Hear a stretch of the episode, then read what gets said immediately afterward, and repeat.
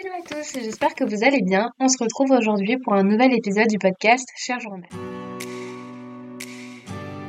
Il y a quelques semaines, j'ai vu un post sur Instagram d'un compte espagnol. C'est un post avec quelques écrits et des photos de montagnes. Je vous mettrai euh, le nom du compte Instagram en description de l'épisode pour ceux que ça intéresse. Cette personne a écrit à propos de l'écriture. Original, me direz-vous. Et qu'est-ce que ça m'a fait du bien de lire ça? Escribe para saborear la vida dos veces. Escribe para reír de la dos veces. Escribe para recordar la vida dos veces. Escribe para enamorarte dos veces. Escribe lo que sea pero escribe. Bref, j'ai commencé à écrire pour échapper à ma colère et aujourd'hui tout prend vie avec l'écriture. Aujourd'hui, comme la majorité des personnes qui écoutent le podcast ont une vingtaine d'années, je vous écris trois conseils pour aider à nager à travers cette période de bouleversement qui semble euh, durer une éternité. À travers ces trois conseils, j'espère que ton cœur pourra voir à nouveau la lumière pendant ces périodes de peur déterminante et de joie intense. Ces émotions qui font vibrer cette vie merveilleuse qui nous est offerte. Conseil numéro 1. Apprendre à s'écouter. Parfois, tout, absolument tout, tout s'écroule, tout déraille. On ne sait plus si on va dans la bonne direction, si on doit s'accrocher ou abandonner. Je suis certaine que la réponse on l'a, comme on l'a toujours eu. Mais euh, il arrive que l'on ne veuille rien entendre. Alors on se bouche les oreilles pendant un certain temps jusqu'à ce que ça devienne insoutenable. Je ne pense pas que l'on sache tout à l'avance, mais quelquefois la vérité crie au fond de nous jusqu'à ce qu'un jour les étoiles s'illuminent.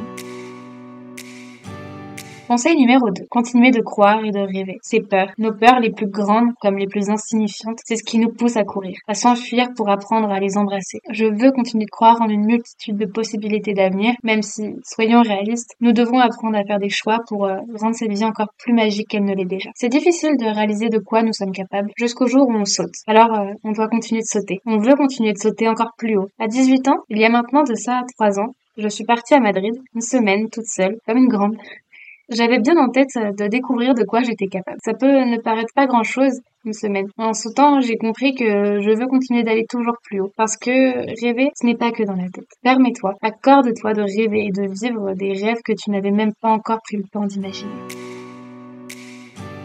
Conseil numéro 3. Apprendre à aimer. Il faut un peu de temps pour euh, réellement savoir aimer. Il faut toute une vie.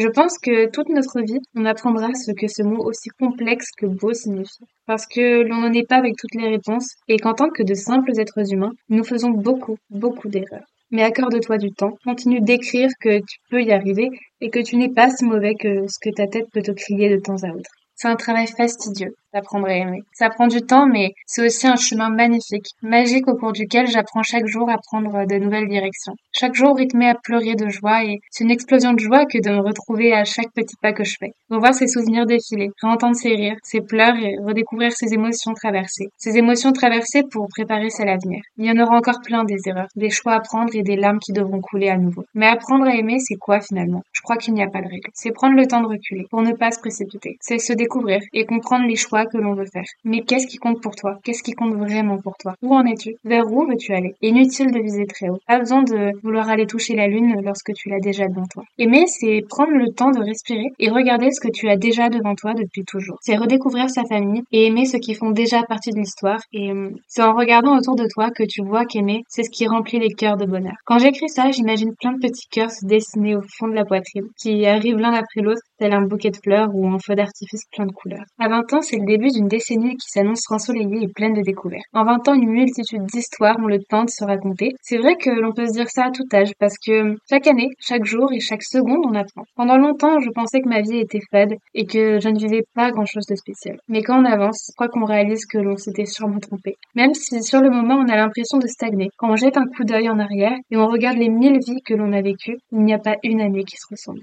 Sur ce, c'est avec des étoiles plein la tête et le cœur qui palpite au fond de la poitrine que cet épisode se termine. J'espère vraiment vraiment qu'il vous aura plu et j'attends ton avis soit sur la plateforme sur laquelle tu écoutes le podcast ou bien directement sur mon Insta lucilroux l u c i l e 2 r o u x. Prenez bien soin de vous et on se retrouve la semaine prochaine.